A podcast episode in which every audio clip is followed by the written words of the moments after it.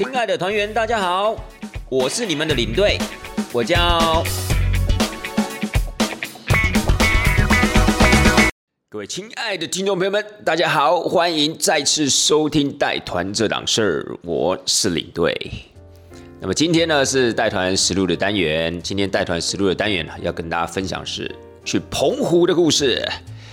各位亲爱的听众朋友们，应该呃如果有在发了我节目的啦，应该还依稀记得我在三月份做了一个单元，然后那个单元的名称应该是叫做“为什么旅行社要常刊”，对不对？那那个单元里面就跟大家稍微的讲述一下，就是当时我到呃我跟公司的主管还有一些同事们啊。到澎湖常看的一个经过啦。那当然那一集最主要不是在讲什么澎湖风光，虽然说可能里面也有稍微讲到一些些，但最主要是跟大家讲说，哎，像做一些大团这样的一个情况的话，那种可能比如说八九十个，甚至上到一百个那种大团，有时候场刊对我们来讲是很重要的，因为也算是对客人负责嘛。然后在出团之前，人多状况也就比较多。所以，如果今天在台湾的话，是不是如果我们今天有机会去现场先看过一遍，好，比如说要走什么行程，怎么走，吃什么餐厅，用什么饭店等等的，自己心里也会比较怎么样，就放心。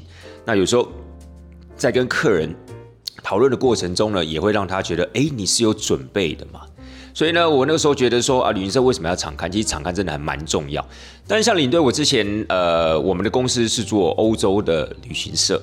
那当然不可能一天到晚去欧洲场看，那拿那么多的这样的一个成本，对不对？拿那么多的时间，所以当然大概一年就是一两次这样的一个机会我们到国外看看，O 不 OK 这样子，好不好？那是上一集的内容了，我们就不多说。如果有兴趣想要了解为什么旅行社要敞刊的话，诶，欢迎可以去收听一下。我记得应该是在今年三月份的节目。好了，那那一次是去澎湖敞开嘛，对不对？终于哦，就是为什么要敞开，就是为了这一团啦，就是为了现在领队我要讲的这一团去做的一个准备。但是各位，你可能会想说，哇，那不就很早？你看三月到现在也差不多四五个月的时间了，对不对？我需要这么早就开始敞开？其实那一次的敞开呢，本来预计大概是六月份就要出团因为那个时候可能是想要配合着搭配着澎湖在地的花火节嘛，所以他们原本预期的时间应该是六月份就要走团，所以我们那个时候三月份去敞开。是还蛮正常的一件事情，但是呢，各位就是因为今年的好像是在五六月份吧，开始疫情又变得紧张了，开始呢这样子的一个呃所谓的染疫数啊又增加，然后呢导致了大家也是人心惶惶，所以呢当然就自然而然就延期啦，没有取消是延期，延到什么时候就延到了现在了，所以后来据我所知，因为这也是一个公司行号，其实他们是一个。保险经纪人公司，那这个保险经纪人公司啊，也是我们应该说他运气非常好呢，还是说他运气非常不好？因为他已经一延再延，他已经从去年的年底一直延到现在，好延了两次吧。然后延了两次呢，又遇到这一次的一个台风，所以那个时候我们在行程中，我们就有稍微的讲述一下，哇，你们这公司真的是运气很好哎。他们是其实讲运气很好，是有一点酸啦。对啊，我们公司真的运气很好，一言再言。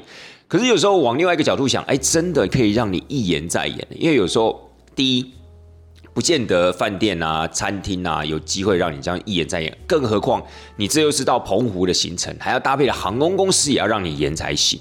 然后再来呢，在延的过程中呢，竟然都没有选择要放弃这个行程，因为呃，据我所知，他们好像二零二零年放弃，哎。二零二一年的时候，就因为延期没有去，就改发现金嘛。那怎么没有二零二二年也比照这样的方法啊，Mike 啊，不要去了啦！为什么？因为这去怎么样都不顺哦，一下遇到疫情，一下遇到台风，一下遇到什么样的情况啊？干脆就不要去，今年一样发现金好了。可是没有，他们就很坚持啊，如果可以延期就延期，甚至啊，这一次等一下在节目内容中，呃，领队我这边也会跟大家说，他们刚好就是这么的。幸运出团的时候，刚好就遇到台风，而且还是今年的，不能讲说第一号台风了，但是第一个对台湾本土啊是有影响到的台风，好不好？所以呢，今天的一个节目内容啊，就是要跟大家报告一下这一团呢中间大概发生了什么事情。好，咱们立刻进入正题吧。这团要出发之前呢，刚好就遇到了，应该讲说已经有收打听到这个所谓的诺兰特台风的一个消息。因为呢，他刚好就他也不算是直扑台湾而来，但大大家都知道嘛，他就在台湾的呃东部的海域，在那个地方打转嘛，所以呢，他的一些风雨啊、雨势啊，一定会对台湾有所影响。哎，果不其然，刚好就是我们这一团要出发的时候呢，就对我们造成了一个非常大的影响了。从航班就已经开始哦，不应该是从前一天影响就开始。前一天什么样影响呢？因为我们这次去澎湖啊旅游啊。刚好有一个行程是要去那个爱门沙滩，各位亲爱的听众朋友，有没有听过爱门沙滩？其实爱门沙滩真的不错。爱门沙滩呢，可以算是在呃，应该算是比在机场附近，接近马公市区，算是一个还不错。不管今天你是要去散步也好，不管你今天是要去玩水上活动也好，不管你今天要去喝下午茶，又或甚至你晚上想要在沙边来一个夜晚的 barbecue 时光。其实我觉得爱门沙滩是一个很好的选择。当然啊，在人多的时候，在旅客多的时候，可能那个地方会让你觉得啊，感觉好像呃人挤人那样的一个感觉。但 anyway，我觉得如果假设今天不是在这么的旺季，好，比如说非暑假的过程中，如果您去到爱门沙滩的话，我觉得那个地方还蛮舒服，而且那个地方的沙滩很长，大概绵延的有差不多两三公里左右这样的一个沙滩，从头到尾两三公里左右这样一个沙滩，所以。我觉得它光拍照起来，又或者说你今天选择在一个，呃，可能并不是这么热闹的一个季节，其实我觉得你应该可以好好的享受在那个地方，就没有什么人，然后悠闲，然后晚风轻拂澎湖湾，对不对？那种晚风吹过来那样的一个感受，我觉得挺棒的。这次有没有感受到？有的，但是在节目的最后，我稍微跟大家分享一下。为什么讲这个爱门沙滩？因为爱门沙滩啊，本来是要让这一群客人有机会在那个地方享受水上活动。水上活动结束之后啊，刚好就接晚上的 barbecue。哇，这个多么海岛行程，对不对？这个规划非常非常好。你来到澎湖，如果你不玩水，而且又是一些年轻人，坦白讲是真的还蛮可惜的。然后玩完水之后，如果还有机会可以让你在沙滩边烤肉的话，哇，那更棒了。你多久没烤肉，对不对？先不要讲说在沙滩边烤肉，您自己有多久没烤肉？哦。各位亲爱的听众朋友们，中秋节快到了，对不对？你们今年有要烤肉吗？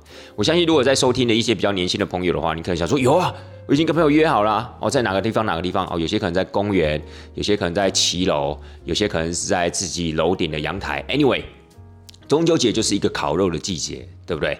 可是事实上啊，对你对我而言啊，呃。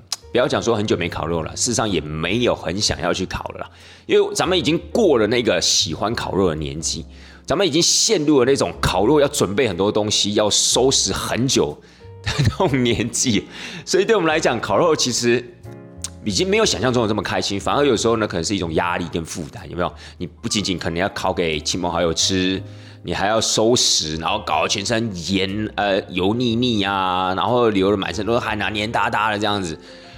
哇，真的是一个吃力不讨好的工作，还不如怎么样到烧肉店，然后可能高级一点烧店还有人烤肉给你吃，或是说还真的可以遇到一些朋友，然后愿意哎来来来你来你来我烤给你吃，或许那种场合我可能会比较有兴趣，否则你说要自己办一个烤肉，或者说大家这样三五好友聚在一起烤，哇，真的没有那个动力。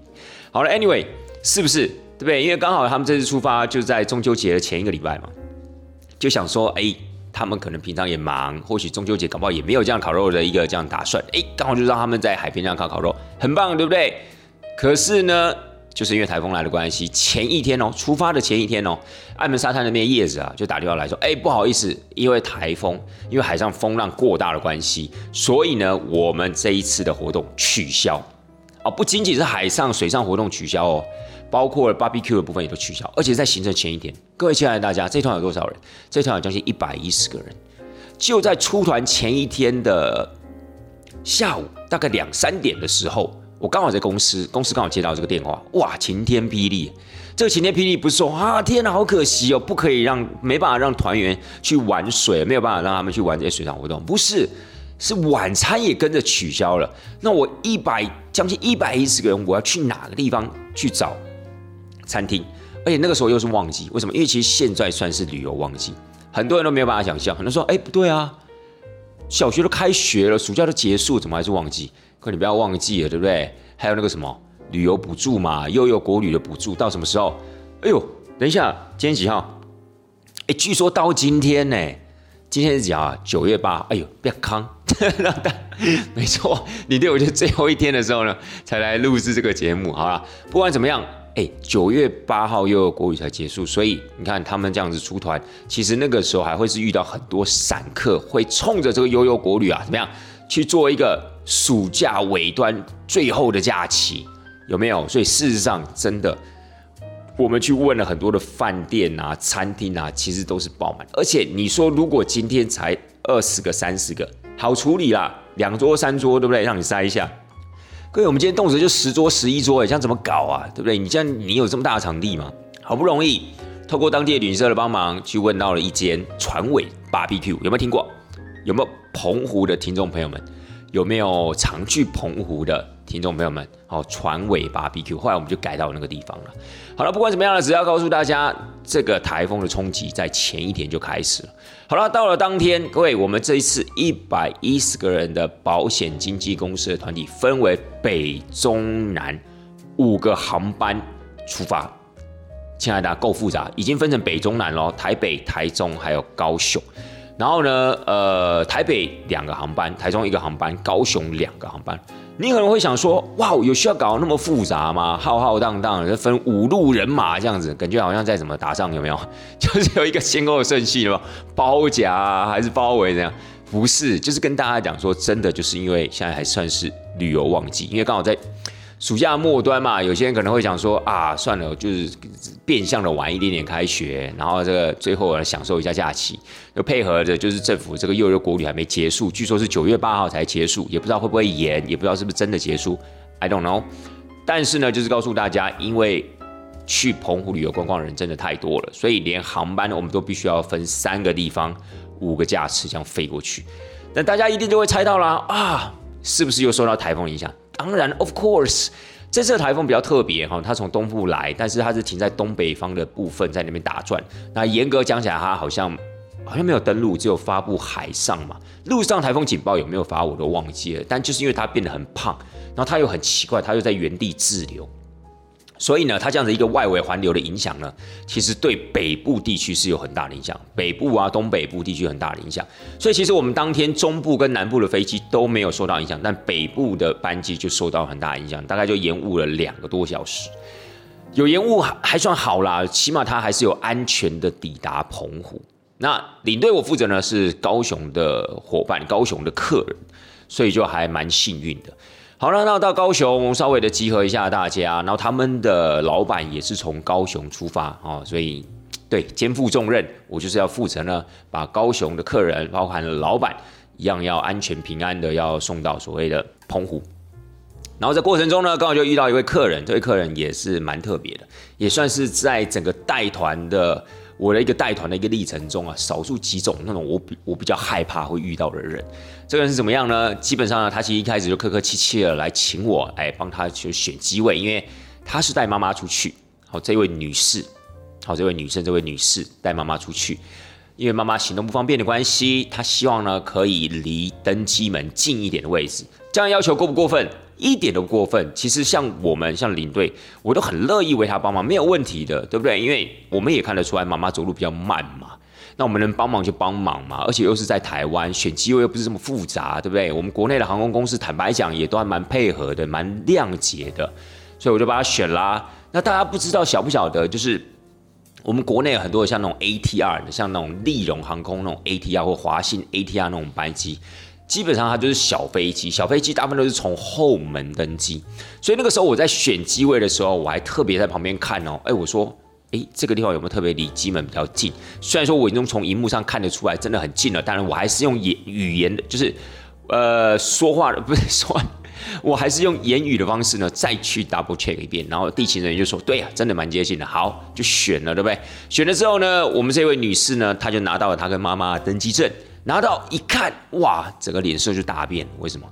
我不是说要坐离登机门比较近一点的位置吗？为什么你给我安排这个什么十七呀？这个什么十七排，这不是在中间的位置吗？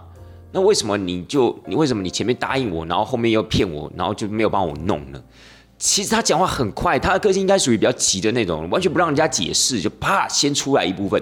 那当然，我一定会就说，没有没有没有，这个我帮您看过，因为可能您不太了解哦。我们国内班机小飞机是从后门搭机，所以其实这个地方很接近后门。我还跟地勤人员啊再三的确认，他说对，这个地方其实已已经很接近登机门的位置。当然了，虽然不是说在登机门的第一排啦，但是也算是非常相对的接近的。但这位女士呢，就一直很不谅解。她说：“好好好，你不要再说了，反正我都已经上了贼船，这也不能再改了嘛，对不对？好了，反正以后我我希望你就你可以尽量帮助我们，好不好？不要欺负我们，对不对？我们已经就是妈妈行动已经不方便，你为什么还要这样子呢？以后你就跟他讲说，我就是要在第一排的位置，好不好？拜托你，对，这样我觉得有一点点酸。”然后有点你不听你解释，然后我就跟他讲说啊，不然要不要我就是把那个登机图让您看一下？其实您真的离登机门很近啊，不用了啦啊，反正都已经这样子了，还能怎么样呢？对不对？我就觉得哦，这种人有时候真的很怕遇到你哦，这种有理说不清，这种就是自己心中已经有一个定见了，你怎么解释他都不鸟你的那种。这种人最难搞了。你说有时候那种情绪来得快的那种人，我能理解，因为每一个人的个性不一样。但是有些人情绪来得快，但是你解释的时候，诶，他还愿意听。他说：“哦，原来如此哦，我以为呢，哦是号码比较小的，应该离登机门比较近。没有，他就啪就直接就是怎样，就已经是定案了。就你不用再说，有点那种法官判法官判决你的那种感觉哦，你就瞬间就被判决了。OK，你有罪。”那不用，你不用解释，你就是有罪。好了，其实这种人我也不是没有遇到。坦白讲呢，你对我也不敢说自己身经百战了。但基本上这种人，其实说在我看多，就给他一点点时间吧。那事实上，如果你真的有为他做一些什么事，坦白讲，我也问心无愧啊。啊，我真的是有帮你调整啊。那这个要怎么办？那这个只有真的等您上了飞机，你才能了解嘛，对不对？结果后来呢，因为他们是坐呃高雄，不是有两台两个航班嘛，他们坐另外一个航班。结果呢，他们的航班先上飞机，上了飞机之后呢，我就继续在候机室等嘛，因为我们等另外一个航班嘛。结果哎，我手机就简讯就来了，他说：“哇，真的离登机门很近，谢谢你。”对我想说，你为什么不用听我解释嘞？对不对？我也很想告诉你，离登机门很近呐。啊，你这样子就是你这样子完全不让我有一个解释的机会，或跟你说明的机会。那坦白讲，那个时候我也不想要去跟他硬碰硬啊。我说：“哎，小姐，你冷静一点好不好？你先听我说好不好？你不要那么激动好不好？我也不希望在出团的第一天就搞得这么僵，所以我就选择啊，好，没关系，一切的一切呢，等你上了飞机就知道。好了，亲爱的听众朋友们，我为什么会想要跟大家讲这一段？我只要跟大家讲说，有时候在呃旅行社工作，担任领队这样的一个工作，不见得是你对别人好，别人就一定会知道。”或者是说呢，他就第一时间就会察觉，不一定的。有时候你真的有帮他做一些什么事，你可能觉得哇，好开心哦，我有帮他做到什么事。那等一下呢，他会不会就是肯定我这样子？因为人嘛，多少都会有这种被肯定这样的一个呃某种程度上面这种被肯定的需求嘛。那你可能怀抱这样的心去跟他讲说，哎，结果他有可能不领情。他有可能完全误会，或是像这位小姐一样，他可能就在误会之中呢，就直接定义为你就是一个办事不力的人，你就是一个怎样怎么样两面人，前面先答应别人，然后后面呢再不帮别人做那种感觉，所以有时候是不是真的很心酸？的确是，所以啊，最近有蛮多的一些呃，可能周边一些年轻的朋友了，不管是亲戚朋友的孩子啊，或是可能也是同业推荐的人等等的，就会想说啊，想要来当领队。因为旅行社感觉要东山再起了嘛，想要先从业务人员当起，然后将来呢可能要朝带团的方向去走。那有时候我就在想说，哎，他们到底是怀抱了什么样的一个心情啊，想来当带团人员？好，他们到底是喜欢环游世界，喜欢到处去看看，还是他们真的有服务人的热忱？如果你真的没有服务人的热忱的话，那你很容易就在这一行就打退堂鼓了。真的，那真的不用需要来这边浪费时间。所以啊，如果你真的有心想要做带团人员，不管是领队或导游，你真的要先问自己，不是自己爱不爱出国，不是自己会不会有时差的问题，不是自己出国会不会睡不好啊、压力啊怎样，不是。最主要你要问自己，你有没有服务人的热忱。如果你觉得哇，平常啊对我的朋友啊，我就觉得很累了，那我跟你讲，你千万不要来干这一行，因为干这一行你会更累，弄死你自己而已。你还不如怎么样，自己啊有时候存了一笔钱，自己出去玩就好了。我觉得这是最棒的。对，好，我们到了澎湖，今天呢，矮门沙滩不能去嘛，第一天的下午就是矮门沙滩的一个行程。我们改去哪里呢？改去旗头的水族馆。这澎湖的水族馆呢，在二零一九年的重新对外开幕，听说。呃关闭馆了四年，然后二零一九年重新对外开幕。领队我有没有去过？当然有去过。领队其实我去过澎湖蛮多次的，因为领队我的女朋友啊，基本上就是澎湖人嘛，所以怎么讲？哎，就哎这也不算是什么近水楼台先得月吧，对不对？就是有人因为有了澎湖女朋友，所以就会常常去澎湖。好啦，也算啦，OK。不管怎么样呢，我去过澎湖蛮多次了。这个水族馆呢，我也去过。呃，我个人是觉得还可以，但我觉得称不上那种所谓的什么国际级啊，或是真的很搬得上台面的那种在水一方或在地那种首屈一指的那种水族馆。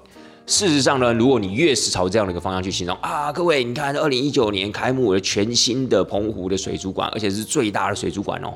有时候可能会把这个期望垫得太高，客人有时候看到时候可能真的会觉得啊，怎么长这样，会有一点点失望，真的。为什么呢？呃，因为坦白讲，这个水族馆可能它本身建筑物是旧的啦，它可能内部或许有翻新，但事实上它以前好像是水产养殖局吧，还是什么，反正是公家单位的水产机关的建筑，但是已经真的比较旧了，所以事实上呢，我觉得呃，可能啦，这不管是在整个空间大小的部分也好。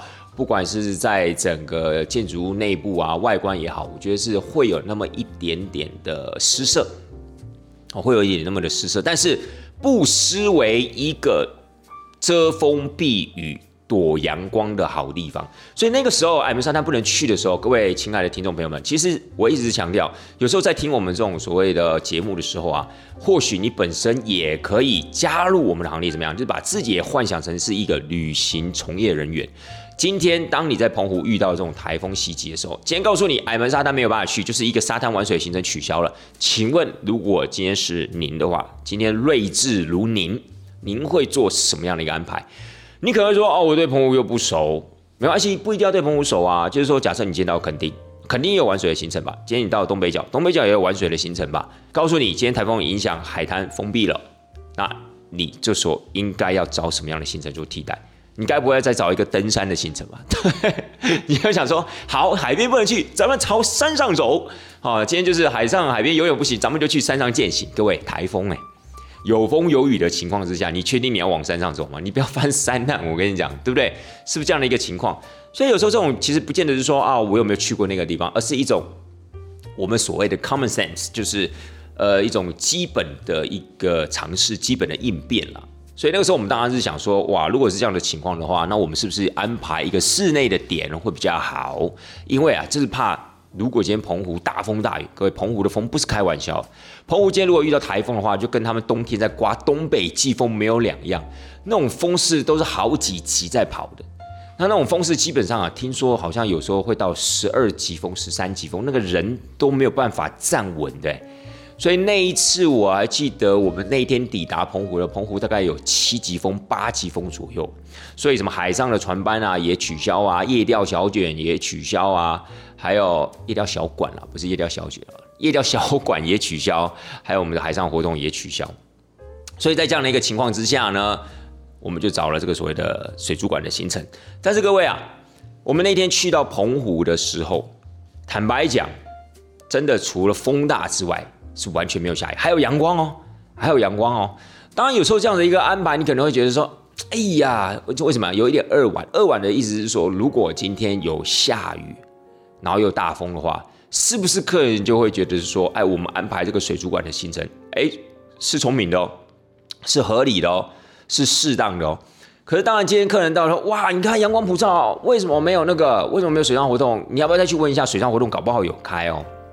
可是客人可能不太了解，说啊，这个风很大的关系，所以安全考量原因没有办法。但是当然啦，对我们来说，换个角度一想，其实也很棒啊，没有下雨多好啊。难道真的要下大雨，然后雨下斜那种，啪打你脸上，然后你就觉得，yes，我安排这个水族馆真是太棒了，在风雨中这样子生信心，在风雨中这种呐喊庆祝吗？当然不是嘛，对不对？所以有时候其实换个角度想，也很棒啊。客人你看来到这个地方，还是可以看到澎湖的有阳光、有活力的那一面啊。只是说今天呢，真的预防这种风大下雨的可能性，我们还是去水族馆吧。好了，那客人下午去水族馆，坦白讲是真的有些觉得有那么一点点的小失望，因为可能说实在话，澎湖的水族馆并不是他们的重点，大家还是希望说啊，观光客来到澎湖可以多去我们的户外看看啊，多去我们的海滩边走走啊，多去吃我们的海鲜啊等等。所以当然水族馆中期可能就不是他们的重点。所以就像你对我刚才讲的，不管是在维护啊，或是在软体设备的一个增进上面啊，可能就比较没有这么的下功夫，可能没有这么多的资金的溢注这样子。所以水族馆结束之后呢，我们就回饭店。我们这次的饭店啊是住喜来登，好，就是福朋喜来登。各位喜来登呢，可以算是在澎湖啊，算是首屈一指的饭店啊。目前整个澎湖最好的两间饭店，大型的哦，应该就是算喜来登跟另外一个就是鹏城，也就是沈恒昌所盖的那间饭店啊。两间饭店很近，走路大概两三分钟就到了。那目前这两间饭店应该算是澎湖最好的大饭店。当然，很多的听众朋友们，我相信你们去到澎湖去玩，不见得会去住这两间饭店。为什么？因为第一，很可能成本比较高嘛，又或者说可能就是觉得好像没有必要住到这么高级的饭店，而且你们可能也比较想怎么样，用包栋住民宿的方式，然后可以去感受，呃，可能在澎湖各地不同乡村的那样的一个风情。好，比如说你今天去澎湖，呃，五天四夜好了。有两天可能是住在一个比较乡下的地区啊，比如住在什么山水啊，可能是住在什么啊，比如说小门啊、锁港啊等等的这种地方，他们可能有一些特色的民宿。那另外两天呢，可能就住在马公市区一样好，可能不管是在西位也好啊，不管在哪个地方啊，哎，找一个也蛮有特色的民宿，离市区比较近的，有时候要逛街啊，要买一些特产比较方便，所以不见得会住到这么好的饭店。但是当然，各位一百多个人的团体，你觉得他们可以？去包民宿吗，就包栋啊！老板，我包栋，我不是包你这栋啊，有包你这一个乡村里面的所有的民宿，我都给你包起来。因为我有一百一十个人，各位团体不可能这样操作嘛，所以当然是朝大饭店的这样子一个思考模式去走。好了，那不管怎么样呢，到了行程的第二天，行程的第二天呢，本来是要出海的，亲爱的大家。像上次应该讲说，我们去敞刊的那一集，是不是有跟大家讲说，哎，我们去了湖景，还有去统盘，就走这个所谓的金色双岛的行程。但这一次呢，让他们出海啊，甚至除了这个金色双岛之外，本来也有要让他们去到七美，去到望安，甚至去到所谓的东极，又或是西极那个地方去看蓝洞。可是啊，真的是没办法，因为这个台风，我说过它是在停在我们台湾的东北角的附近啊，在那边打转嘛，所以它外围环流一直有影响，所以导致第二天的时候，其实澎湖的外海还是在推长浪，所以呢，当时的店家其实在第一天我们抵达的时候就已经有打电话跟我们说了，哎，不好意思哦。我们的船班明天最远就只开到湖景跟统盘，没有办法再继续往南走到什么望安啊、七美啊，甚至什么东极、西极都没办法，因为什么海浪太大，第一不安全，第二如果客人坐上这个船啊，肯定吐死。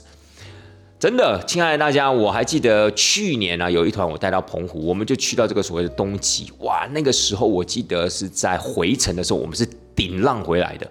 那个真的不仅仅是吐不吐的问题，那已经是你的脊椎有没有可能受伤的关系。真的我不夸张，因为可能船速度开的有点快，因为那个时候我们有点是类似那种小型的快艇，好坐不了太多人，不是那种大船。那小型这种快艇，当然它有一个好处，就是它可以减少停在海上的时间，可以快点把你载回来嘛，你可能就比较不会晕的那么惨，吐的那么惨。但是相对的，它跟海浪啊，就是顶浪那样子产生的一个撞击力。真的是还蛮大的。如果你那个时候如果手没有特别扶好的话，或是没有随着那个震动起伏的话，你的脊椎啊是真的有可能会受伤。所以不去也好，好，基本上就是以安全第一为考量。但是当然啊，团员可能会有些人失望啊，有些选择要出海的。我们第二天的行程是这样，就是有分成三个行程，然后 A 跟 B 是出海，那 C 的行程就是走所谓的北部环岛。在澎湖当地啊，称之为叫北环的行程，就是北部环岛的行程。好，比如说去什么通龙古梁啊，呃，通梁古龙啊，对不起，去通梁古龙啊，或者是去跨海大桥啊，走二坎聚落啊，或走大国业玄武岩等等，这个就是属于所谓的北环的部分。好了，那没有办法了，那怎么样呢？就是没有办法出海，但最远就只能到湖景跟铜盘。哦，其实也不能说完全不能出海，就是最远只到湖景跟统盘。好了，那我们就重新做这样子的一个统计啊，变成什么样了？变成是湖景统盘 A 环岛北环的行程 B，C 呢是什么？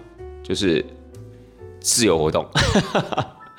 我觉得自由活动还不错了，因为那个时候想说，哇，澎湖这种天气呢，说实在话，搞不好有些人可能想要去吃吃东西啊，想有些人想要去市区走走逛逛等等的，好吧，咱们就让他们有一个自由活动的一个选择吧。所以 C 是自由活动，你对我当然就跟胡金统盘啦。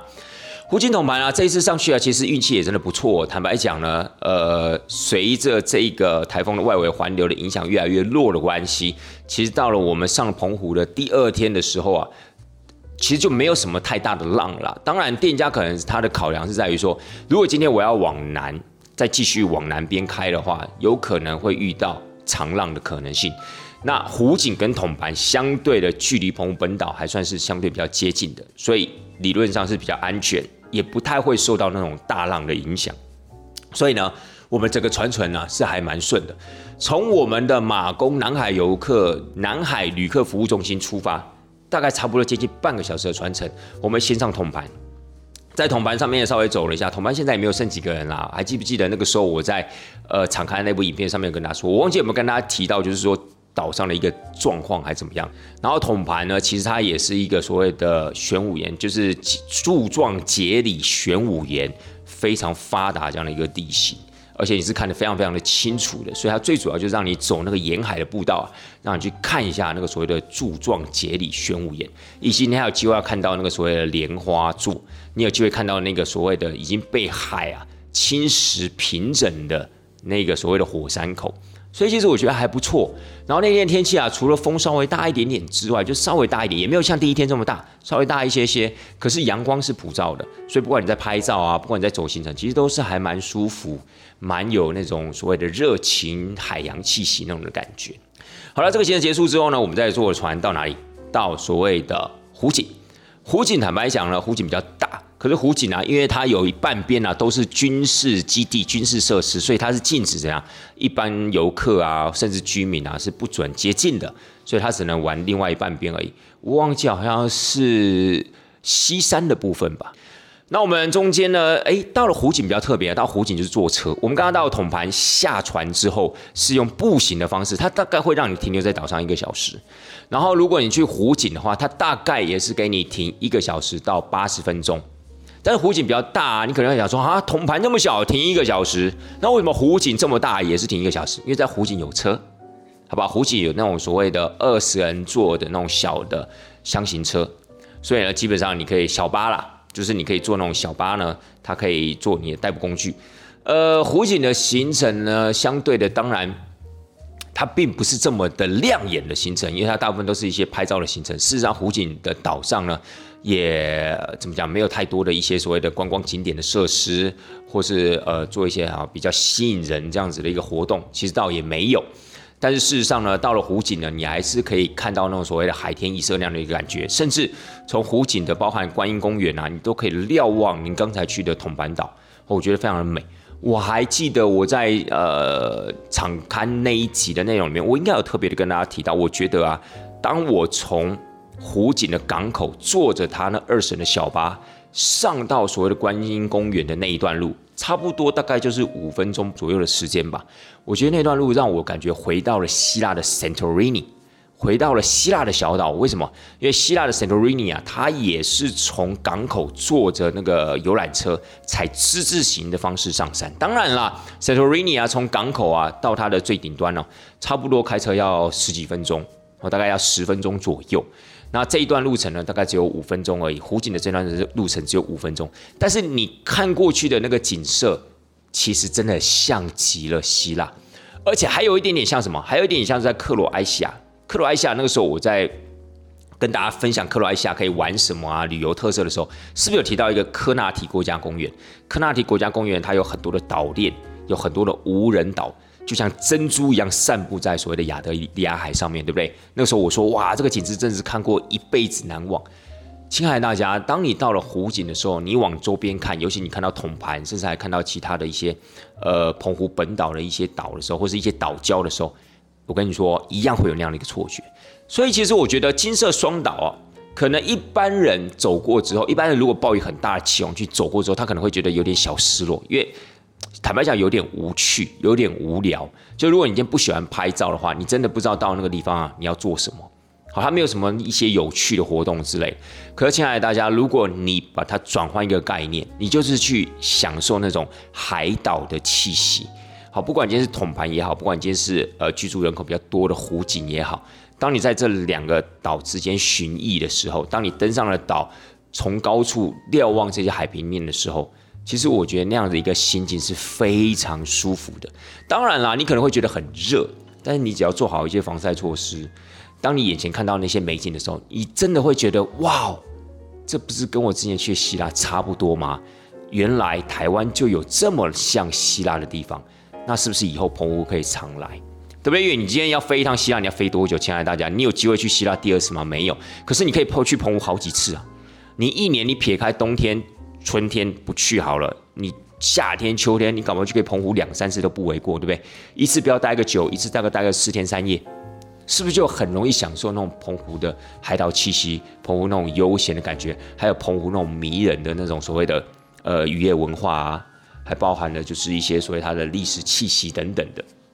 所以呢，我会觉得调整调整一下心态。其实第一次去湖景跟统盘的时候，坦白讲，我自己也会觉得啊。怎么有点无趣？因为那个时候我还没去过湖景跟铜盘，我会觉得哇耶，湖景跟铜盘，我又收集到两个岛了，对不对？那这两个岛感觉应该很不错哦，而且坐船不用坐那么久，哇，太棒了！所以这个时候会垫高你的期望的时候，你可能就会觉得有一点点的失落。但这一次去，因为我之前已经去过了，那这一次去的时候，我就觉得，嗯，其实应该找个机会啊，来湖景上面住一个晚上。因为我那一团的团员呢，也不能讲说我那一团的团员啊，刚好就是我们这一次选择这个湖景统盘这个方案的这些团员们，其中有一个之前呢，因为很喜欢钓鱼，他就有住在湖景上一个晚上。但是当然呢，他在跟我讲述的过程中，大概有百分之八十都在干钓，哇，超级无聊，这晚上真的什么事都没得做。然后呢，又没有路灯，然后又没有 seven。然后呢，你就可能只能在下午傍晚六点之前赶快去干妈点啊，去买一些晚上你肯定要吃的东西。然后晚上就停在留在宿舍里面，跟那些朋友，他其他的朋友打牌。他之后就这样子，不然就没有其他事情可以做了。但是我会觉得是说，可能就是要感受那种没有事做的气息，然后很悠闲的走在他的街道之中，然后也没有什么人，好，可能有几只猫，甚至你还看到几只羊从你旁边这样经过。你就是，我觉得就是当你在城市里面生活久了。是不是就想要回到那种比较是比较了无人烟的地方，但是相对又是安全哦，哦不是了无人烟，然后给你感觉很危险，不是，然后那种很淳朴的，然后早上一起来，你就可以到海边吹吹海风，然后呢看着比如说呃不管是夕阳也好，不管今天是日出也好，感受那样的一个海洋气息，海风吹拂的感觉，或是如果你真的有这样的闲情逸致，拿一张板凳坐在你民宿的门口。又或是坐在一个耆老的身边，哎，你们就可以聊聊天，聊聊这个岛屿的过去，聊聊澎湖人的讨海生活，聊聊整个澎湖的文化，对不对？然后就是一副很悠闲的，不要有任何的目的哦，不要说什么九点我要去哪里，十点半我要干嘛，十二点我一定要回来上船，没有，你就是漫无目的的游荡在这样子的一个悠闲的环境里面。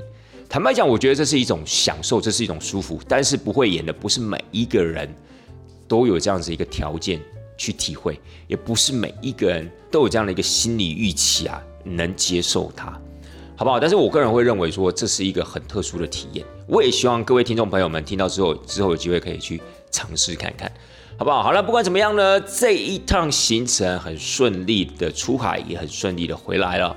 那北环的行程也不错啊，北环的行程，因为我们这次一共有一百一十个人，我们一共有四个领队，就除了领队我之外呢，还有另外三个同事呢，呃，一起跟着过去这样子。所以呢，有两个同事就负责了北环的行程，那我跟另外一个同事呢，就是负责这个所谓湖景统盘金色双岛的行程。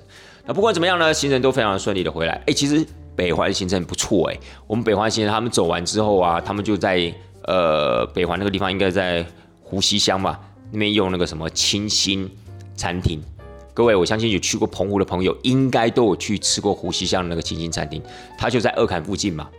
对，他就在二坎附近。然后呢，其实他那一间呢也算是蛮到底。但是各位亲爱的大家，其实这间餐厅呢，我觉得这一次出了一个问题啊，我个人觉得非常的不 OK。我也在这个地方啊提出来跟大家公平一下，就是因为他们去北环的这个客人里面有一个只能吃流质食物。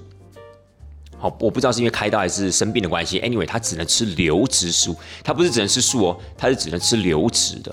也就是说，所有东西就算是荤的东西，你也要就是尽量的剁碎啊。或是要尽量的煮的够烂啊，他才能吃，因为他只能吃流质的嘛。那其实我们很早就跟餐厅，就跟这个亲戚讲说，哎，我们有一个客人啊，只能吃流质，不知道可不可以帮帮忙，好煮个粥啊之类的也好，然后配几个小菜什么的。好了，哎，餐厅也都答应了，好，餐厅也都答应了。结果我们到了现场，我跟各位说，真的傻眼，这位客人呢，就是只上了一碗清粥。各位，什么叫清粥？就是你。就是你落晒了很多天，有没有？然后呢，你们家人可能担心你啊，肠胃啊可能不适啊，所以先不要吃太复杂的东西啊，就煮了一碗，熬了一碗清粥给你。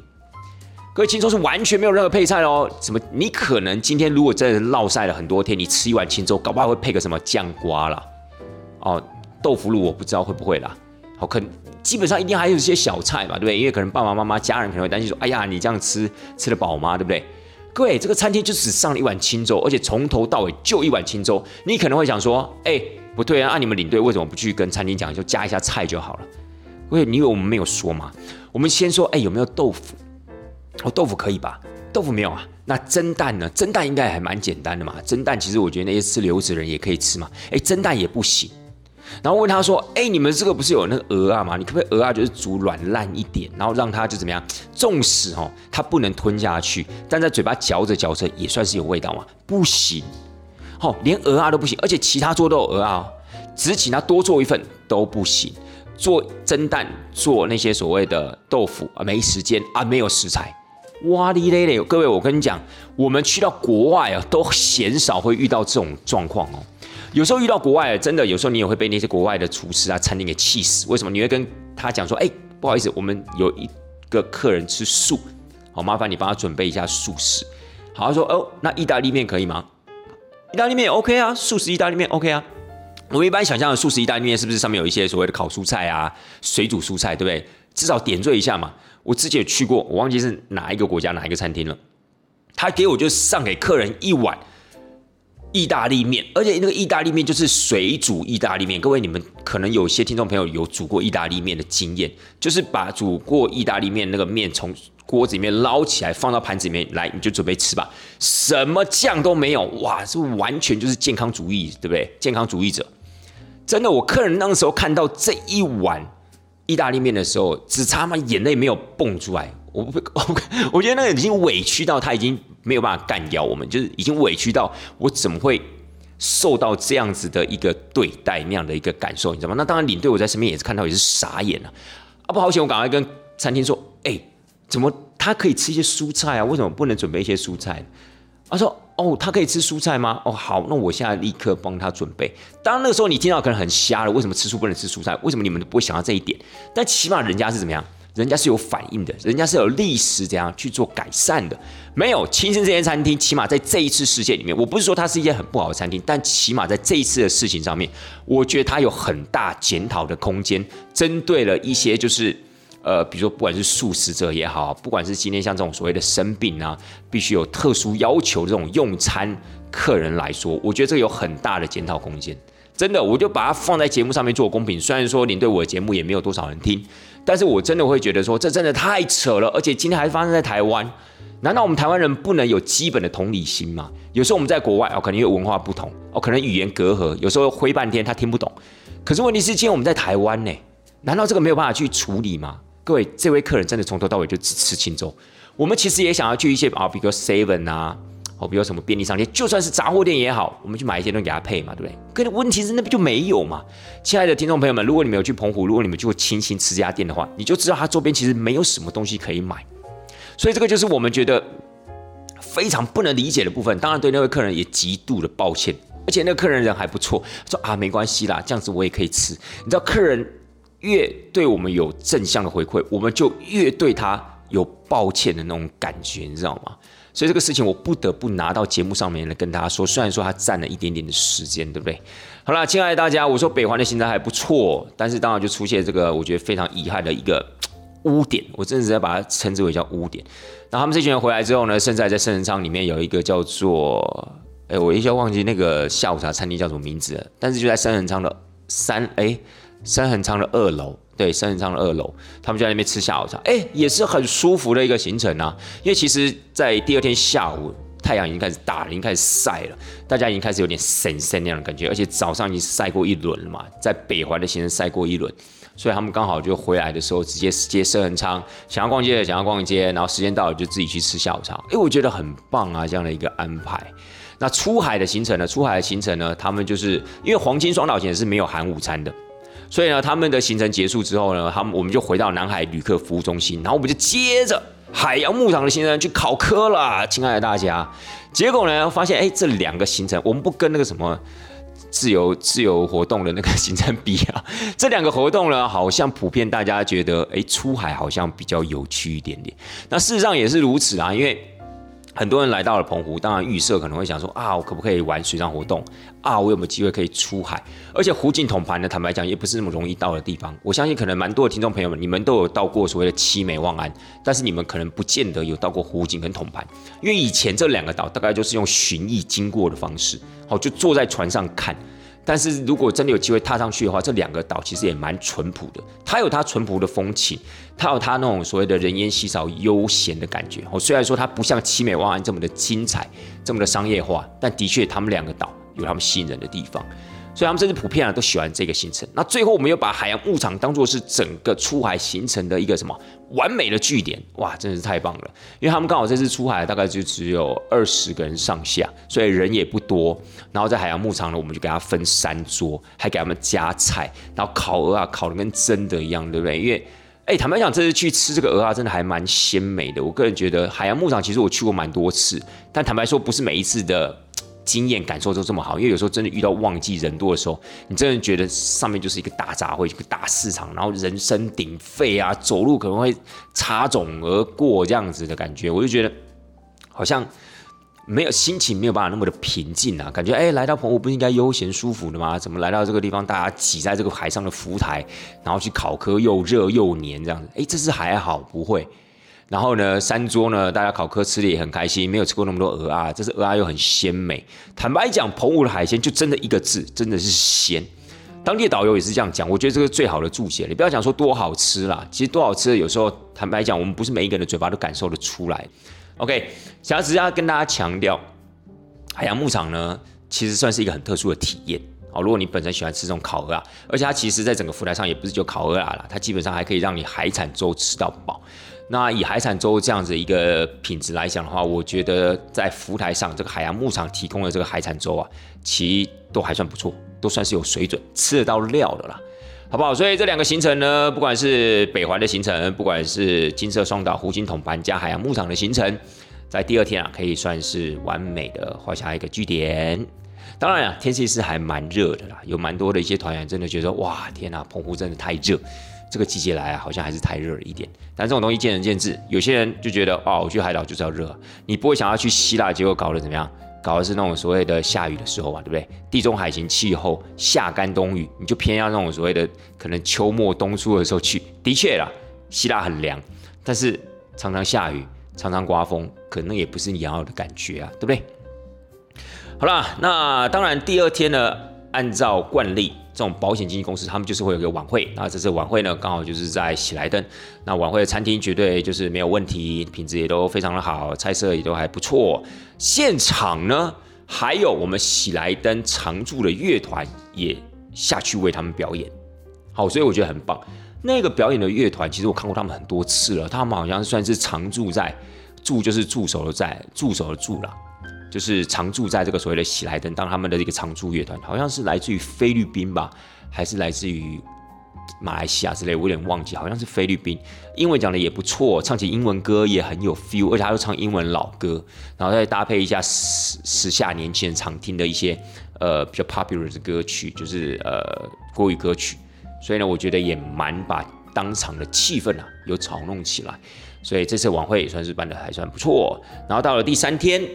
第三天的行程呢，就比较普通一点点了。第三天的行程呢，我们就把中央老街啊、笃行石村啊走走。哎，我觉得笃行石村变很多哎。笃行石村现在可能有什么 BOT 的关系啊？因为他把那些老屋整理完之后，跟一些当地的业者，或是来自于台湾的一些文创的。呃，年呃文青合作之后呢，它多了一些像是什么咖啡厅啊、喝茶的地方啊，甚至我记得看到一个什么书局还是什么之类的，哎，我觉得还不错，就是我觉得它蛮有那种所谓的呃文创气息，好，跟之前去到的笃行石村的不太一样。之前去到笃行石村大概就是一个潘安邦故居跟张雨生故居嘛，那其他部分都在规划整理嘛。那现在呢，慢慢有些成绩出来，我觉得挺好。老街的部分的话，变化就不大。好，那基本上当然，不管在老街，不管在独行石村，当然都是交由当地的导游去解说。没错，您没有听错，去到澎湖这一次呢，咱们是有配合导游的。所以说实在话，领队我这次去啊，呃，工作还算轻松啦，就基本上只要跟导游沟通好，把我们的想法、理念、调整的方式、方向。跟导游还有当地的旅行社沟通好，基本上就没有太大的一个问题。只是有时候一百多个人嘛，难免有时候在行程调动上会出现一些纰漏，会出现一些疏失。只要把它处理好，应该就没有什么太大的一个问题。所以第三天的行程呢，在这样的一个老街跟笃行石村做完之后呢，也就差不多大家就陆陆续续搭乘自己的航班了，回去了。那不管是哪一个航班。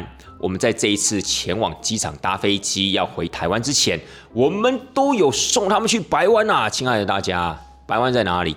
白湾其实就在矮门的旁边，矮门的旁边有一个林头公园，林头公园在过去一点有一个叫做白湾的地方，那那边以前就是一个咖啡厅，现在好像还多了一个贝壳教堂，好一个贝壳教堂，但是说实在，美之名叫做教堂啊，其实它就是一个让你拍照的一个贝壳造型的一个空间而已。那为什么要去白湾？因为这一次呢，他们没有机会去矮门去玩水上活动嘛。但是矮门因为跟白湾他们就同属于同一条沙滩上，同一条海滩上面，所以我们就想说啊，反正这个点离机场也没有太远。那如果可以，呃，第三天的天气也比较稳定的情况之下，是不是送他们回去机场之前，让他们去感受一下海滩的气息？因为呢，呃，除了这次有出海的伙伴之外呢。大概呃，其他北环行程的那些伙伴、那些客人们呢，应该没有机会啊，可以感受到那种澎湖沙滩踏浪这样的一个气息，所以就想说，哎，去机场之前就送他们去吧。那当然呢，我们这一团就是领队，我高雄这一团，我们是最晚的班机离开，我们是八点二十分的班机，所以我们大概六点四十五分左右到机场就可以了。哎，刚刚好就是我们这一团呢抵达白湾的时候，哇，亲爱大家。我真的不知道白湾这么美，因为那时候刚好因为夕阳的关系，真的是美呆了。但是，亲爱的大家，白湾的那种夕阳的美，不是那种看着蛋黄沉入海底的那种美，因为它面对的是东边，哦，它面对的是东边，所以你可以想象一下，它那个美其实是晚霞的美，也就是夕阳是从你的身后，当你看着海的时候，夕阳是从你的身后打打到这个海平面的，所以呢，基本上你在拍照的时候不会有所谓的背光的问题，然后呢。又有可能可以欣赏到满天的晚霞，当天就是这个样子。当天真正是火烧云，哦，当天就是火烧云。那火烧云之前其实是漂亮的晚霞。如果火烧云一大片的话，有时候拍起来也没有那个层次，也没有也没那么好看。所以呢，我觉得我们刚好到了那个点，差不多就是太阳要下山的时候。我们到的时候大概是六点十五分，六点到六点半这之间。所以，我真的觉得，哇，真的好美，好浪漫。我说一句实在话，真的就是那个点让我啦，让我自己觉得有澎湖悠闲的感觉。因为那个时候其实天色有一点暗了，慢慢的暗下去嘛，因为傍晚晚霞嘛，所以相对来说，在沙滩上行走人就比较没有这么多。大家要么就有的回咖啡厅啦，有的就回呃市区准备要吃饭了之类的，所以人也没那么多。然后搭配这样的一个晚霞，然后风呢？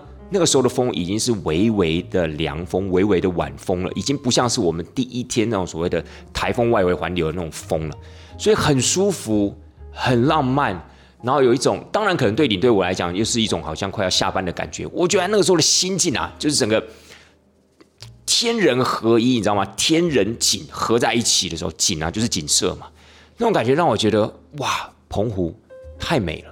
真的打从心里发生这样的一个赞叹的。我相信其他团员也是，虽然说他们是一种要回去那样的一个感受，但他们也在那一刻见识到，哇哦，原来澎湖真美。其他天大家都在走行程嘛，走行程肯定要多看、多玩、多听、多吃嘛，都在奋斗有目的性。但是因为要回机场啦，该做的事都做完啦，该买的欧米茄也买完啦，所以大家这种放松的心情、沉淀的心情，面对澎湖的晚霞，面对澎湖的美，我相信在他们心中啊，其实是留下了一个种子。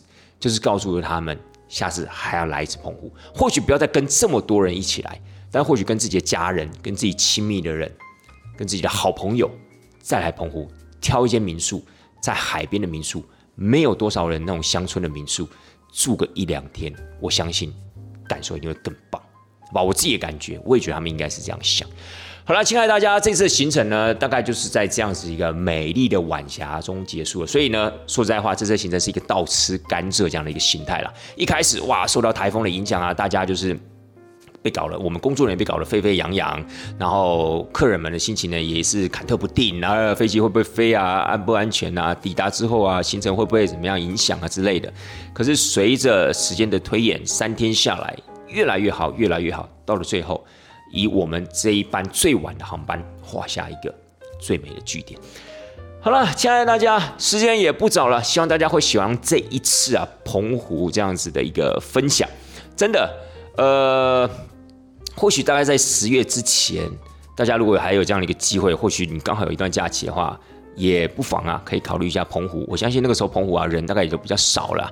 但拖过十月之后啊，就比较不太建议，因为那个时候东北季风开始一天比一天强烈的时候啊，可能呢就不是那么的适合了。哇，那个澎湖在尤其在冬天的时候吹那种所谓的东北季风的时候，真的是叫人不敢恭维。